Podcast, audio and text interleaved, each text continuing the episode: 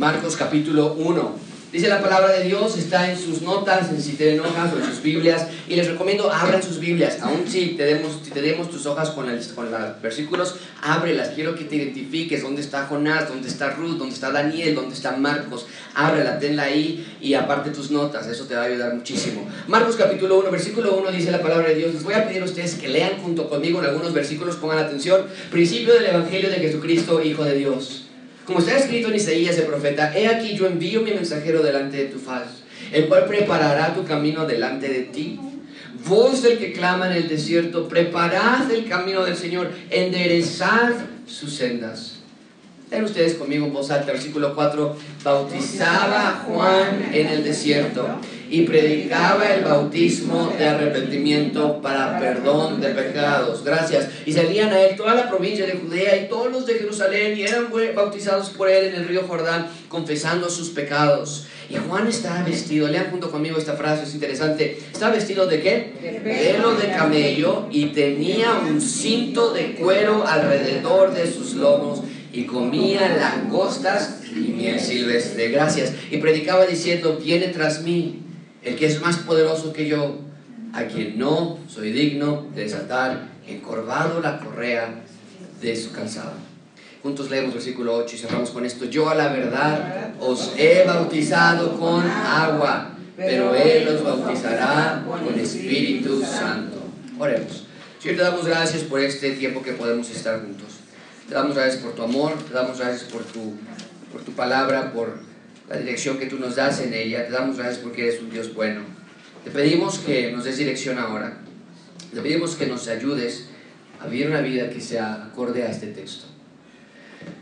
Señor, en esta mañana estoy seguro que hay personas aquí que están batallando en su matrimonio. Estoy seguro que hay personas aquí que están batallando con su situación emocional. Hay personas que tienen problemas de salud y de economía. Pero Señor, ayúdanos a entender que el mayor problema es de todos. Nuestra mayor necesidad es espiritual. Así que habla a nuestros corazones, Señor, y muéstranos por qué dejaste Marcos 1, del 1 al 8, en nuestras Biblias. Y ayúdanos entonces a admirarlo y obedecerlo por el resto de nuestros días. En nombre de Jesús. Amén. Su nombre es Marie Kondo. Tal vez hayas escuchado de ella. ¿Alguien ha escuchado de ella? Muy bien, algunos, ok, tienen unas sonrisas en sus rostros, bien. Ella se dedica a ayudar a las personas a organizar sus hogares. Tiene un programa en Netflix donde la llevan a las casas más desorganizadas y les ayuda a que su casa quede sin marcas de desorganización. Pero lo que hace Marie Kondo es muy peculiar el método que ella te pide que tomes para organizar tu hogar es un método muy, muy interesante. Según su método, para que tu casa no acumules cosas sin control, tienes que orar a tus cosas.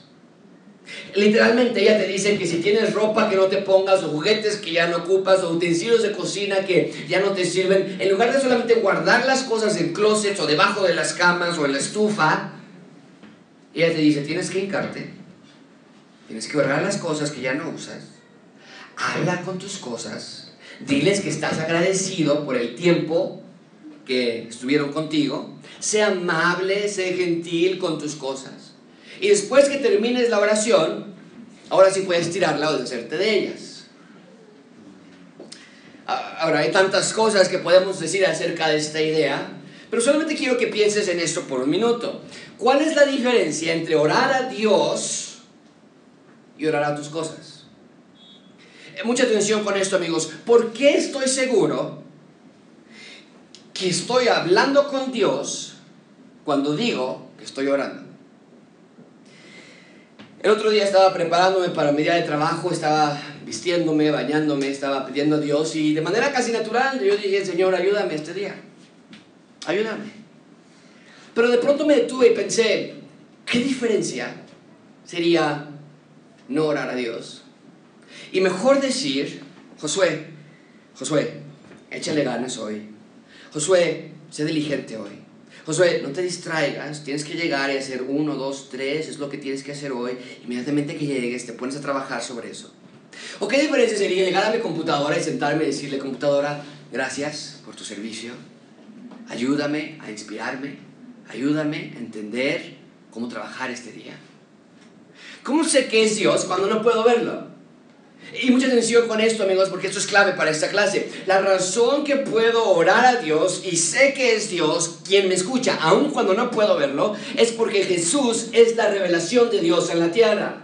Porque conocemos a Jesús, porque leemos de Jesús, porque es una figura histórica que realmente existió, porque fue perfecto, porque nunca pecó, porque hizo milagros para mostrar su deidad, porque murió, porque fue sepultado para cumplir las profecías y las escrituras, porque resucitó de los muertos venciendo a Satanás hacia la muerte, por todo eso y más, puedo orar a Dios y saber que es Dios, aun cuando no lo veo. Porque sé quién es Cristo. Cristo es la revelación, la expresión, diría Pablo, es la imagen del Dios invisible. Colosenses. Conoces a Cristo, entonces conoces a Dios. Y por lo tanto no tienes que orarte a ti mismo, o no tienes que orar a tu computadora, o no tienes que orar a tu ropa vieja. Podemos decir, Dios, eres bueno. Dios, me escuchas. Dios me proteges, porque Cristo, cuando vino a la tierra, Él fue bueno, Él escuchó y Él protegió. No es lo que Cristo le dijo a Felipe en Juan 14, 9. Jesús le dijo, tanto tiempo hace que estoy con vosotros, Felipe, y no me has conocido. El que me ha visto a mí ha visto al Padre. Y me preguntas a mí, ¿dónde está Dios Padre? ¿Cómo podemos ver a Dios? Jesucristo le dice, que no sabes que yo soy Dios. Me ves a mí, ves a Dios Padre. Dios muestra su amor para con nosotros en que Dios Hijo se hizo carne, amigos, para morir por nuestros pecados. Así lo dijo Pablo en Romanos 5.8. Mas Dios muestra su amor para con nosotros en que siendo aún que pecadores. Y, la gente se detiene y dice, ah, eso es lo que no me gusta. Todo el tiempo nos están diciendo que somos pecadores, que somos pecadores, que somos pecadores. Pero olvidamos la siguiente parte del versículo, que entonces murió por nosotros. Esa es la buena noticia. Dios guardó su palabra. Dios prometió que lo iba a hacer y efectivamente lo cumplió. Todo el Antiguo Testamento se trata de algo muy claro. Vas a decirme, Josué, todo el Antiguo Testamento lo puedes resumir en una sola frase. Por supuesto que sí. Es muy simple. El hombre es pecador, por lo tanto Dios enviaría un rescate. Así de simple. En el Antiguo Testamento no se trata de que seamos valientes como Josué o que seamos mejores que Sansón. Hay elementos, hay virtudes que tenemos que aprender. Lo estudiamos en Daniel orando tres veces al día y, siendo fuerte contra la tentación. Pero el Antiguo Testamento se trata primordialmente de ver la decadencia humana y de observar nuestra necesidad de que el Creador y la creación puedan reconciliarse. Por eso Pablo lo escribe así en Colosenses 1.20, por medio de él, ¿quién? Lo puse en paréntesis, ¿quién? Cristo. Reconciliar consigo todas las cosas. ¿Cuál era el problema? ¿Qué había pasado? ¿Qué era el problema? Que el ser humano nos rebelamos contra Dios así como las que están en la tierra, como las que están en los cielos, haciendo la paz mediante, ¿cómo? La sangre de su cruz.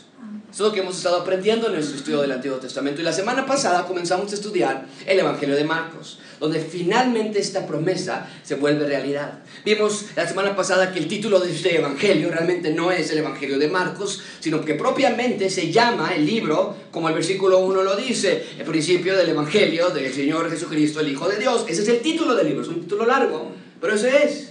Y de aquí en adelante, hasta aproximadamente en el capítulo 8, dijimos la semana pasada, Marcos nos va a dar las evidencias por las cuales hace tan importante declaración que Jesús es el Hijo de Dios, el Cristo.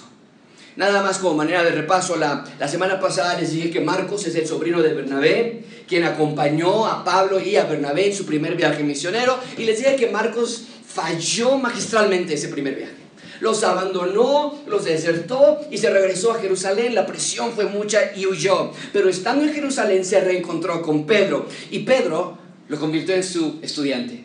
A tal grado que Pedro en su carta, en primera de Pedro, se los mostré la semana pasada, lo escribió como su hijo a Marcos. Había una amistad, hay una más de amistad, había una relación espiritual entre ellos dos. Y les dije entonces que Pedro, le dio a Marcos el recuento de la vida de Cristo y Marcos fue quien lo puso en manera escrita, pero realmente el Evangelio de Marcos son las memorias o los recuentos de quién? De Pedro. Por eso Marcos pudo escribir el Evangelio aun cuando no fue un testigo ocular de los eventos de la vida de Cristo. Vimos que el Evangelio abre con la palabra, ¿cuál? Está en la pantalla. ¿Cuál es la palabra con la que abre el Evangelio de Marcos? Principio. Porque así como Dios creó todo en Génesis, y ahí fue el principio de todo, en Marcos ahora vemos el inicio de una nueva creación, de un nuevo comienzo. ¿Cuál es esa nueva creación? Es la salvación en Cristo. Y esta salvación viene a través de un nuevo pacto el cuerpo y la sangre de Cristo. Bien, vimos también que es el principio, dice el texto, del ¿qué? Evangelio. La palabra evangelio quiere decir buenas noticias, buenas nuevas. Este libro son buenas noticias para los creyentes que van a recibir esta carta. Esta carta no fue escrita para los creyentes en la Ciudad de México.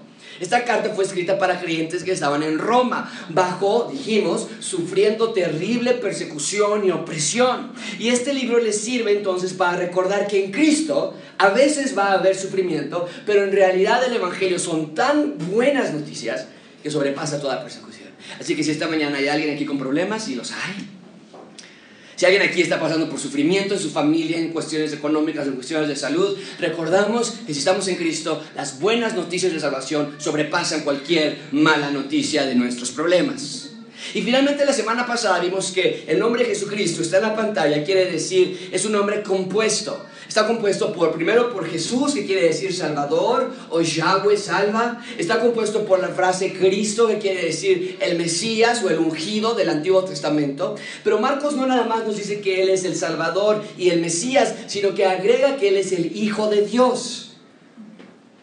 Y mencioné que no quiere decir que es una creación de Dios o un hijo biológico. Les dije que Dios no contrató a alguien para hacerle el trabajo difícil, sino que Dios Hijo y Dios Padre son uno. Y les mostré que las profecías hablaban que Yahweh vendría, no que enviaría a una criatura externa que él sacó de una alacena, construyó algo y la mandó a la tierra para morir por nosotros. De todo eso lo vimos la semana pasada. Realmente la semana pasada fue una introducción al Evangelio de Jesucristo, el Hijo de Dios. Hoy comenzamos formalmente el estudio de este libro y el punto principal de este mensaje es que Dios quiere que contemplemos que el Antiguo Testamento, que admires que el Antiguo Testamento y sus, y sus profetas apuntaban hacia la llegada del Mesías a la tierra. Como pastor, amigos, no voy a estar haciendo mi trabajo, sino te ayudo a entender que que en realidad la Biblia no es un instructivo para que aprendas cómo portarte bien y para que Dios no se enoje contigo. Esa es la idea que tenemos muchos cristianos. ¿Por qué vas a la iglesia? Para que Dios no se enoje conmigo. Porque mira, ahorita ya andamos súper mal, ¿no? no hemos estado enfermos. Solamente Diosito está enojado con nosotros y por eso vamos a la iglesia. No, la Biblia es el libro donde Dios dejó su palabra para decirnos que en efecto somos culpables que en efecto no podemos portarnos bien todo el tiempo, que en efecto no podemos agradar a Dios porque somos pecadores, pero es el libro donde nos dejó la solución del problema, es el libro donde el personaje principal de cada historia es quién? Cristo. Es el prometido que vendría del Antiguo Testamento. Y la promesa se hace realidad en el Nuevo Testamento y gracias a la sepultura y muerte y sepultura y resurrección de Cristo, ahora todo aquel que cree en Él tiene la potestad de ser llamado Hijo de Dios. Todo aquel que confía en Él como su Salvador tiene perdón de pecados. De eso se trata la Biblia. ¿Tiene mandamientos la Biblia? Claro que sí, los acabamos de enseñar hace unos minutos. Los tenemos que obedecer, pero por supuesto que sí. Pero el punto no es mi obediencia, sino la de Cristo. El punto no es mi perfección, sino la de Cristo. Porque aunque tratamos de obedecer, sabemos que vamos a caer. Y cuando caemos, Él es fiel para perdonarnos y limpiarnos de toda maldad. Bien, esta mañana vamos a ver tres puntos. El Señor anunciado, después vamos a ver la preparación del camino del Señor y finalmente veremos el profeta anunciando al Señor. Comencemos entonces con el Señor anunciado. Ven conmigo versículo 1, principio del Evangelio de Jesucristo Hijo de Dios. Ya hablamos esto la semana pasada, pero no quiero pasar ni una oportunidad para ayudarte a ver la unidad de la Biblia. La Biblia no es una colección de libros aislados, amigos, sino que son una cadena con el mismo autor, el mismo mensaje, el mismo amor. Y vemos que el versículo 1 es el título del libro. Marcos va a tomar el resto del libro dándonos las evidencias de la mesianidad de Cristo. E-, este es el comienzo de una nueva creación, este es el comienzo de la historia de lo que el Mesías hizo por nosotros. ¿Y cómo es que son buenas noticias para hacer humano. Ahora, muchísima atención con esto. Aquí viene una gran cantidad de información, así que abróchate su cinturón de seguridad, porque Marcos nos va a dar la evidencia de lo que está afirmando en el versículo 1. Pero para hacerlo no va a apelar a su intelecto, no va a apelar a tu emoción. Para hacerlo, Marcos va a ocupar las profecías del Antiguo Testamento como la roca sobre la cual va a construir su argumento. En otras palabras, Marcos nos dice, Jesús es el Mesías, el Hijo de Dios porque las profecías del Antiguo Testamento así lo validan. Y versículos 2 y 3 son sumamente importantes para el argumento de Marcos. Sin el versículo 2 y el 3, el argumento de que Cristo es el Mesías estaría incompleto. ¿Por qué? Porque Dios quiere que veamos que el Antiguo Testamento nos apunta hacia Cristo. En otras palabras, nos, Marcos nos lo dice así, no crean porque yo se los digo. Crean porque las escrituras lo profetizaron así desde siglos atrás. Lo he dicho antes, amigos, Dios no quiere una fe ciega, sino una fe informada, estudiada y que vea las evidencias bíblicas. Es precisamente lo que hace en el versículo 2 y 3. Ahora, mucha atención con esto. En el versículo 2, Marcos nos dice que está citando a Isaías. Véanlo, ustedes lo tienen en la pantalla. Como está escrito, está en negrilla, subrayado en amarillo. Todos juntos leemos como está escrito en Isaías el profeta. Nos detenemos ahí. El problema es que en realidad está tomando tres diferentes referencias. Primero está citando a Moisés, luego está citando a Malaquías y luego está citando a Isaías. Entonces, ¿por qué dice como está escrito en el profeta Isaías? ¿Por qué mejor no dijo como escribió Moisés, como escribió Malaquías, como escribió Isaías? Y la respuesta es muy simple. Porque el punto que Marcos está tratando de enseñar, de enfatizar, es el que se encuentra en la cita de Isaías. Por eso nada más habla de Isaías. Y en ese entonces, y tampoco hoy día, en un minuto te voy a mostrar cómo tú y yo hacemos lo mismo, pero en ese entonces no era fuera de lo común citar a varios autores para englobar la cita en una sola cita, pero bajo la autoría del escritor principal que querías enfatizar. En otras palabras, así dice Isaías y varios profetas más. Pero no pierdan de vista lo increíble que está sucediendo. Nos acaba de decir en el versículo 1 que Jesús es el Salvador, el Mesías, el Hijo de Dios. Y ahora nos va a dar no nada más una, no, nos va a dar tres diferentes referencias del Antiguo Testamento para que veamos con nuestros propios ojos espirituales la belleza del Evangelio de Dios. Ahora recuerda, todo va a girar alrededor del Evangelio de Jesús, ¿no es cierto? El versículo 1 ya puso el tono de la canción. El versículo 1 ya puso el tema central del libro. Jesús es el Cristo, el Hijo de Dios. Entonces veamos con nuestros propios ojos las referencias que dan la, como evidencias que Jesucristo realmente es el Mesías. Vean el versículo 2, dice, como está escrito en Isaías, el profeta, las primeras cuatro palabras, léala con la voz más fuerte que puedan, todos juntos. He aquí yo envío. Bien, Quiero que nos enfoquemos en estas cuatro palabras. Marcos nos va a dar estas evidencias del Antiguo Testamento que validan su argumento, según él, de que Jesús es el Salvador y el Mesías y el Hijo de Dios, todo en una sola persona. Y noten que Cristo ni siquiera ha aparecido, versículo 1, 2, 3, 4, hasta el 8, vamos a terminar hoy, y Cristo ni siquiera está en la escena aún. Y entonces nos da la primera referencia citando a Moisés en Éxodo capítulo 23, versículo 20. Véanlo ustedes mismos he aquí yo envío. Nosotros decimos, oh, son las primeras cuatro palabras que vemos en Marcos. Exactamente, son las que está citando Marcos desde Éxodo 23, 20. He aquí yo envío a mi ángel delante de ti para que te guarde en el camino y te introduzca en el lugar que yo he preparado. Ahora, mucha atención con esto, amigos, porque cada una de estas tres referencias tiene un significado teológico muy importante. Marcos nos dice, Jesús es el Cristo, el Hijo de Dios, porque Dios había dicho ya en Éxodo 23 que he aquí yo envío a mi ángel. Es lo que está diciendo Marcos. Bien, ¿de qué está hablando Éxodo 23, 20? Tenemos que hablar de ese tema. Muy simple. Moisés es el autor del Éxodo, del libro de Éxodo. Y Moisés nos relata la historia de la nación de Israel. Israel cayó en manos de Egipto en el Antiguo Testamento. Miles de años antes de que Cristo llegara, antes de Jonás, antes de Ruth, antes de Daniel, que son los libros que estudiamos en el Antiguo Testamento. Antes de todo eso, el libro de Éxodo caen ante las manos de Egipto y Dios envía a Moisés. Mucha atención con esta frase. Dios envía a Moisés a liberar de la esclavitud egipcia a Israel. Y entonces Dios los rescata y los quiere llevar a la tierra prometida. Pero para llegar a la tierra prometida tienen que cruzar el desierto. ¿Escuchaban eso? Para llegar a la tierra prometida tienen que cruzar el desierto. Y eso quiero que lo memoricen muy bien porque va a venir un minuto y lo vamos a conectar. Pero tienen que cruzar el desierto. Sin embargo, apenas Dios los había sacado de Egipto, el pueblo de Dios comienza a quejarse. Vean ustedes mismos lo que se quejaban en Números 11.4. Números 11.4 dice así. Los hijos de Israel también volvieron a llorar. Oh, qué tristeza. Estaban, estaban quebrantados en su corazón porque dice, ¿quién nos diera de comer carne? Versículo 5, nos acordamos, ¿te acuerdas, amigo? ¿Te acuerdas, amiga? del pescado. A mí no me gusta el pescado, no puedo creer que alguien llore por el pescado. Pero dice que ellos estaban llorando porque el olorcito de el pescado empanizado que comíamos en Egipto. No, no, no, los pepinos y los melones y los puerros, las cebollitas que nos hacíamos allá, los ajos, no.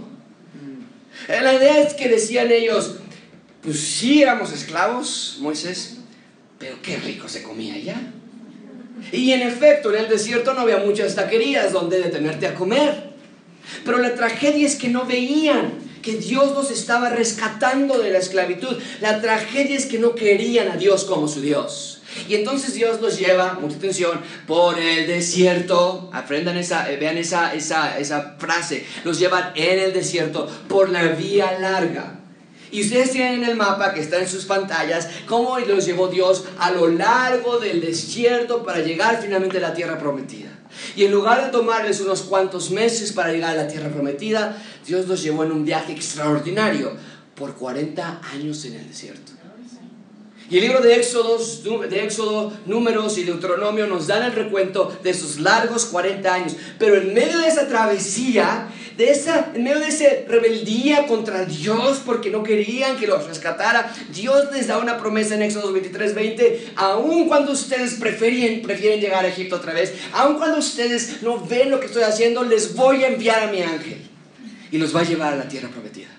En otras palabras, aun cuando ustedes rechazan mi mano salvadora tratándolos de rescatar y la empujan y la empujan y la empujan vez tras vez, aún así voy a enviarles a mi ángel que los va a llevar y los va a guiar y los va a proteger en el desierto hasta llevarlos a la tierra prometida. No por buenas obras de justicia que ustedes hayan hecho, por cierto, sino por la pura y bendita misericordia de Dios. Ahora, regresamos a nuestro texto. En Marcos 1.2 dice, como está escrito en el profeta Isaías, he aquí yo envío el Santo Espíritu de Dios, entonces inspira a Marcos a tomar el versículo de Éxodo 23, 20 y aplicarlo a la persona de Jesús. De la misma manera, mucha atención con esto, que Dios envió a su ángel para llevar a su pueblo a la tierra prometida de Israel, así ahora Dios Padre envía a su Hijo para llevarnos y guiarnos a nuestra tierra prometida, excepto que nuestra tierra prometida no es en esta tierra, sino que está en el cielo nuevo y tierra nueva durante la eternidad.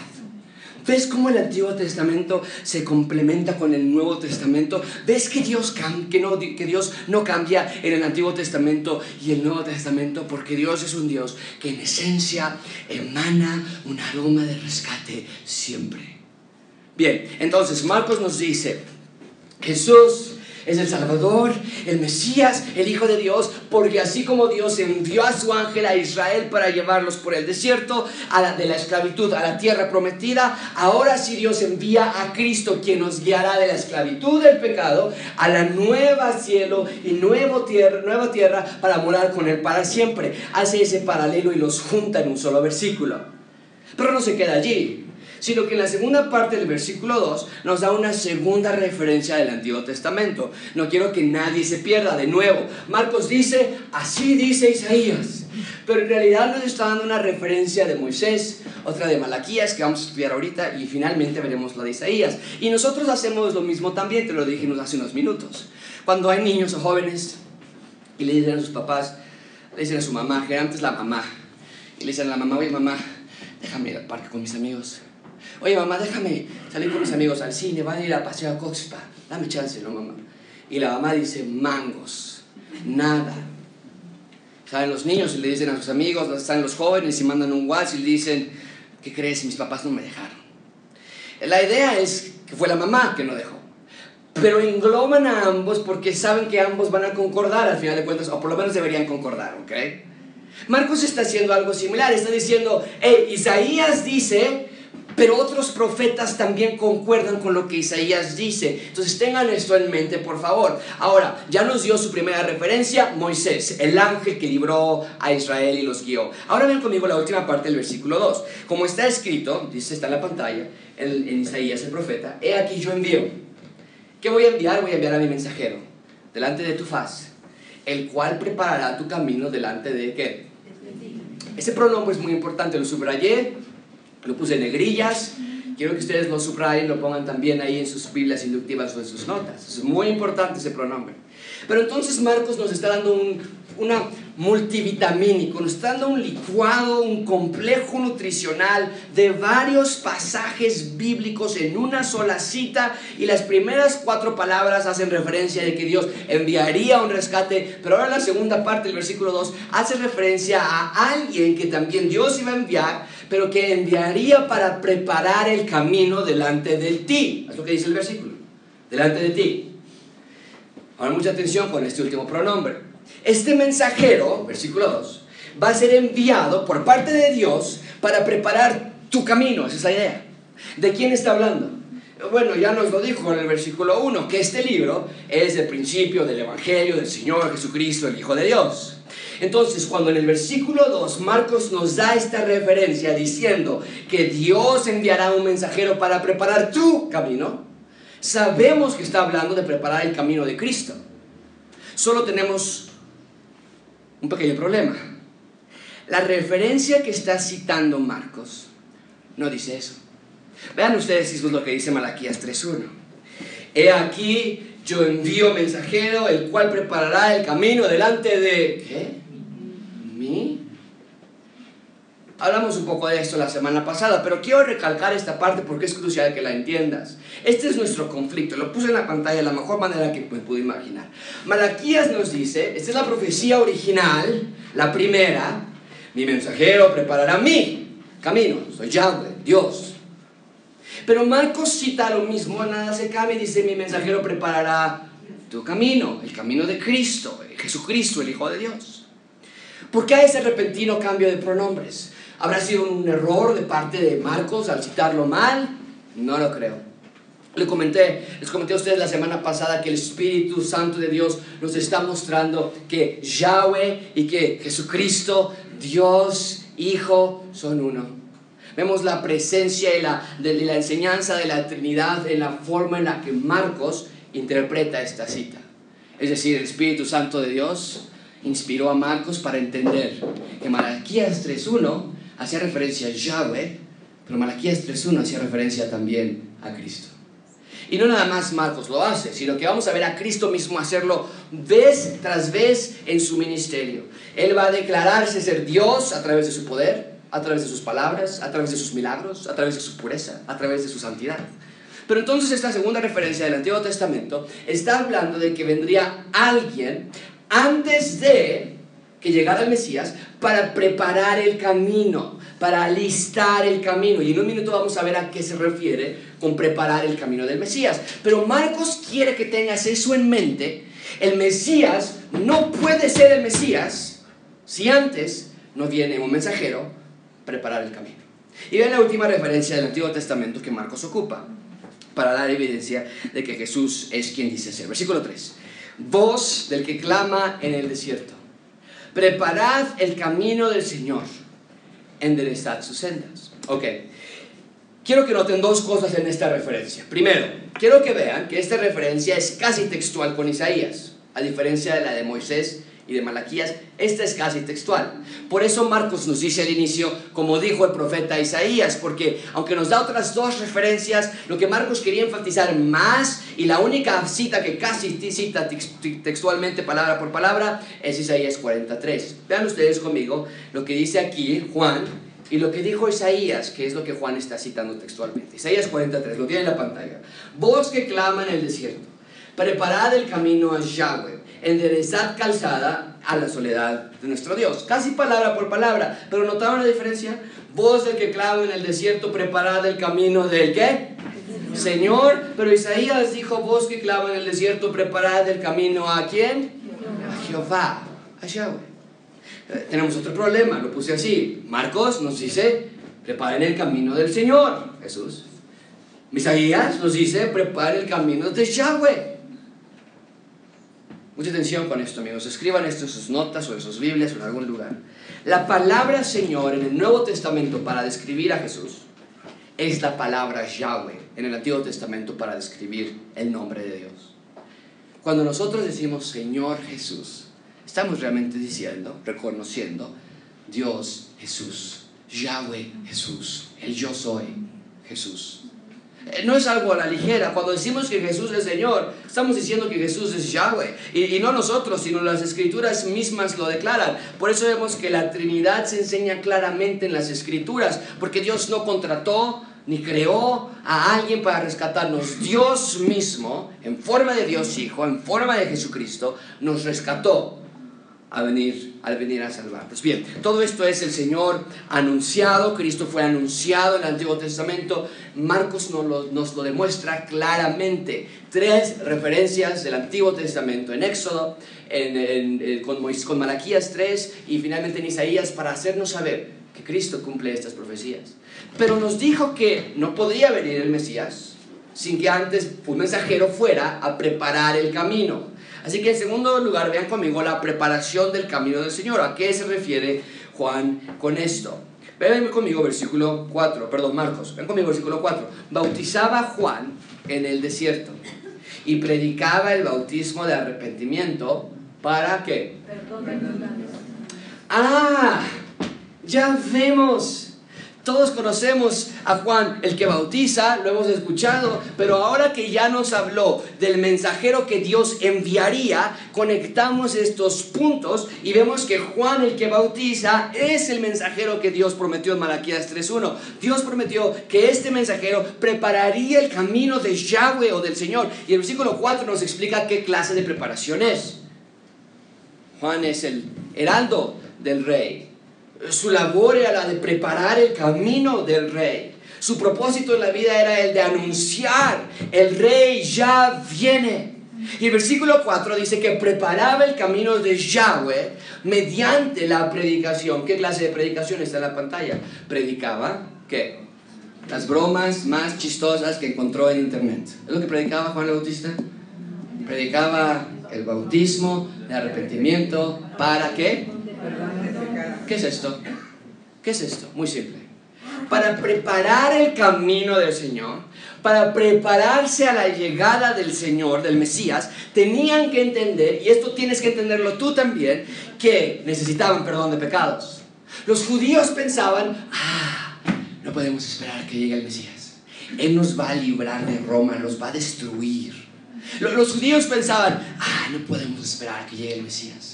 Él va a ser nuestro líder político, vamos a tener prosperidad otra vez, vamos a tener un, un reconocimiento y vamos a tener orgullo nacional otra vez. Pero desde antes que Cristo comenzara su ministerio, Juan comienza a predicar que la verdadera necesidad de las personas, que el verdadero problema de esa nación, que el más grande impedimento para la felicidad absoluta de los individuos es la falta de perdón de pecados. Y entonces predica algo muy simple. ¡Ey! El rey ya viene, reconozcan que son pecadores y pidan perdón a Dios, porque el rey, el Mesías ya viene, lo dijo Malaquías, lo dijo Moisés, lo dijo Éxodo, eh, lo dijo Isaías, y preparen su corazón, ya viene, reconozcan, y Él les va a limpiar su corazón, Él los va a hacer blanco como la nieve si es que está sucio. ¿No es lo que decía Isaías en 1.18? Vengan, vengan y estemos a cuenta, no se espanten, yo no soy alguien que quiere, que quiere estar sobre ustedes y sobre su pecado y hacerlos sentir mal. No, reconozcan su imperfección. Si vuestros pecados fueren sucios como la grana, como la nieve van a quedar emblanquecidos.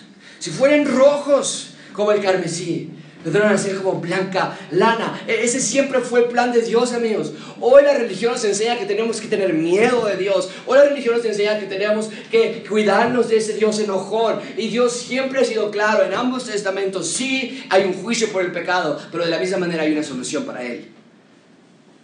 Y había llegado en Marcos 1, 2, 1, 3, el momento en el que el Mesías llegaría a ofrecer este perdón de pecados. Esa fue la manera en la que Juan, el que bautiza, preparó el camino del Señor. Juan dejó en claro, Cristo, no piensen que es Cristo, es un salvador militar. Cristo aún ni siquiera ha entrado en escena, ¿ok? Y Juan el Bautista le está diciendo, esto no es militar, esto no es político, esto es espiritual. Ahora, ¿quiere decir eso que Cristo no va a ser un rey literal? Por supuesto que no. Acabamos nuestra serie de Daniel hace un par de semanas Vimos cómo es que el Hijo del Hombre vendrá en las nubes para destruir al anticristo y va a pelear contra él y va a establecer su reino literal por mil años en esta tierra. Pero vimos que antes de hacer eso, antes de llegar como rey, tenía que llegar como el Cordero de Dios que quita el pecado del mundo. Ahora, mucha atención con esto porque está padrísimo. Vean el versículo 4. Bautizaba Juan en el ¿qué? Desierto. desierto. ¿Por qué predicaba en el desierto? ¿No les dije algo acerca de un desierto hace unos minutos? ¿No se los puse en la pantalla y vimos cómo Israel tuvo que ir por el desierto, cruzando todo el desierto para llegar a la tierra prometida? Dios sacó a Egipto, de Egipto a Israel y los llevó a través del desierto por 40 años. Mucha atención con esto. Ahora tenemos a un predicador en el desierto y entonces Israel sale a escuchar a este predicador en el desierto para escuchar que el rey viene y que tienen que reconocer que son pecadores. Amigos, no es coincidencia que Juan predicaba en el desierto. Eso es lo que está pasando. Dios llevó a Israel por el desierto una primera vez y fallaron magistralmente. Ahora Dios los lleva de nuevo al desierto una segunda vez, pero esta vez Dios mismo viene en forma de Dios Hijo y Él no falló, sino que triunfó magistralmente. El desierto, amigos, es el lugar donde Dios los guió por tantos años. Ellos querían comer carne, querían comer pepinos y Dios enviaba pan del cielo, llegaba del cielo y lo comían, lo recogían cada mañana y comían eso. El, desierto donde no había agua y de las rocas salían agua. El desierto es el lugar donde, donde Dios los pastoreó como ovejas a través de todos esos años. Y ahora, miles de años después, Israel de nuevo viene al desierto a escuchar por un profeta que viene uno que también los va a guiar, que viene uno que es el pan, pero no del cielo, ahora es el pan de vida, que viene uno que tiene ofrecer agua viva y que Él es el buen pastor, que su vida da por las ovejas. Esa fue la labor de Juan, el que bautiza. Anunciar la llegada inminente del rey. Ve cómo ambos testamentos se juntan tan perfectamente. Ven conmigo el versículo 5, la llegada inminente del rey. Salían a él toda la provincia de Judea y todos los de Jerusalén y eran bautizados por él en el río Jordán, confesando sus pecados. Marcos ocupa una hipérbole al decir que todos los de Jerusalén salían, nosotros lo hacemos también. Que yo le digo a mi esposa, oye, ¿sabes que voy a comprar otro iPad? Porque todos los pastores tienen un iPad. La verdad es que no todos los pastores tienen un iPad. Es una hipérbole que estoy tratando de hacer para convencer a mi esposa de que tenemos que hacer ese gasto.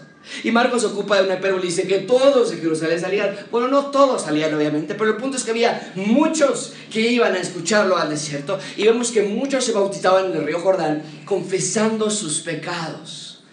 Ahora pongan mucha atención con esto. Este bautizo de Juan no es el mismo que nosotros tenemos hoy.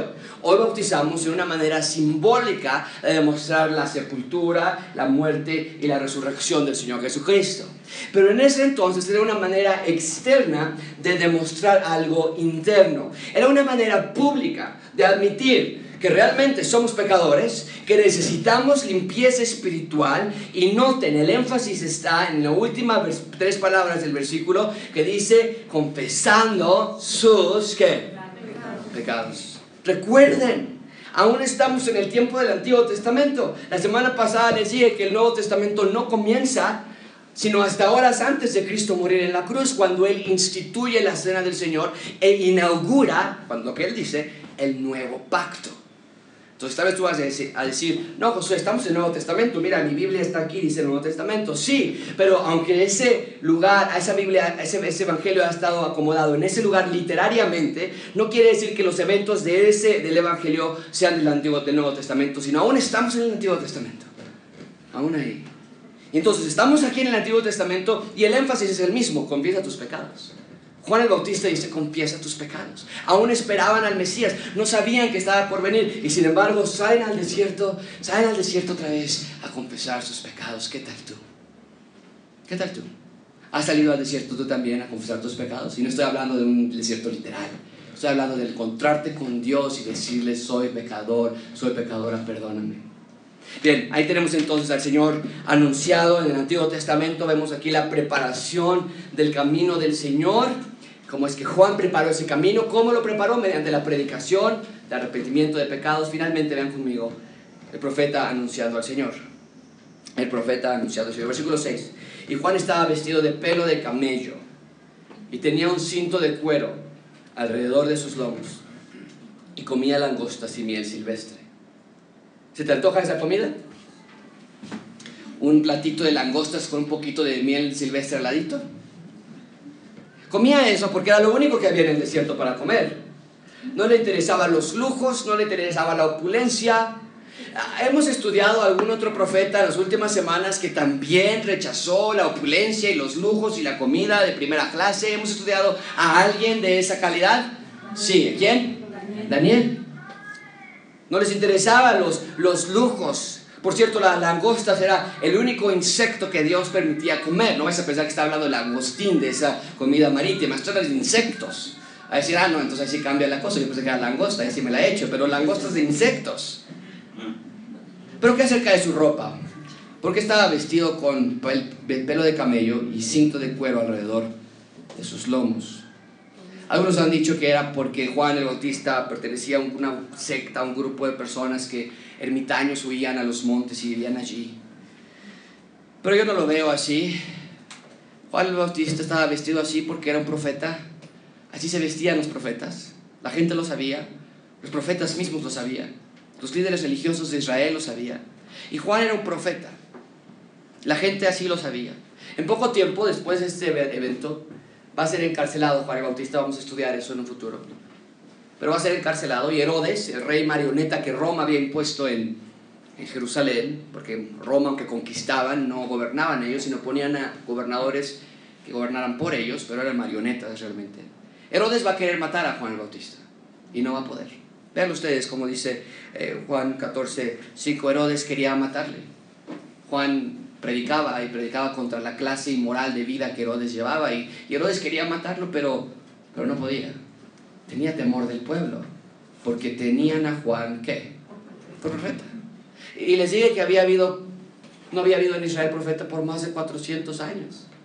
Durante el periodo intertestamental que hablamos la semana pasada, había profundo, abrupto, gran silencio por parte de Dios. Entonces, este profeta es el primer profeta de Dios en más de cuatro siglos, no es cualquier cosa. De hecho, eso es lo que Cristo dijo acerca de Juan en Lucas 7:28. Os digo que entre los nacidos de mujeres no hay mayor profeta que Juan el Bautista. Y, no es que Isaías o Jeremías sean profetas de segunda clase, sino que Juan fue el mayor de todos. Porque fue el único profeta que pudo ver con sus ojos lo que tantos profetas querían haber visto. Fue el único profeta que tuvo el rol de preparar el camino del Señor. Fue un rol especial el de Juan el Bautista. Ahora mucha atención aquí. Hubo un profeta que particularmente se vistió muy parecido a Juan el Bautista. Vean conmigo, Primera Reyes 1.8. Y ellos le respondieron, un varón que tenía vestido de pelo, oh, oh, esto nos recuerda, y ceñía sus lomos con un cinturón de cuero, ah, esto nos recuerda más.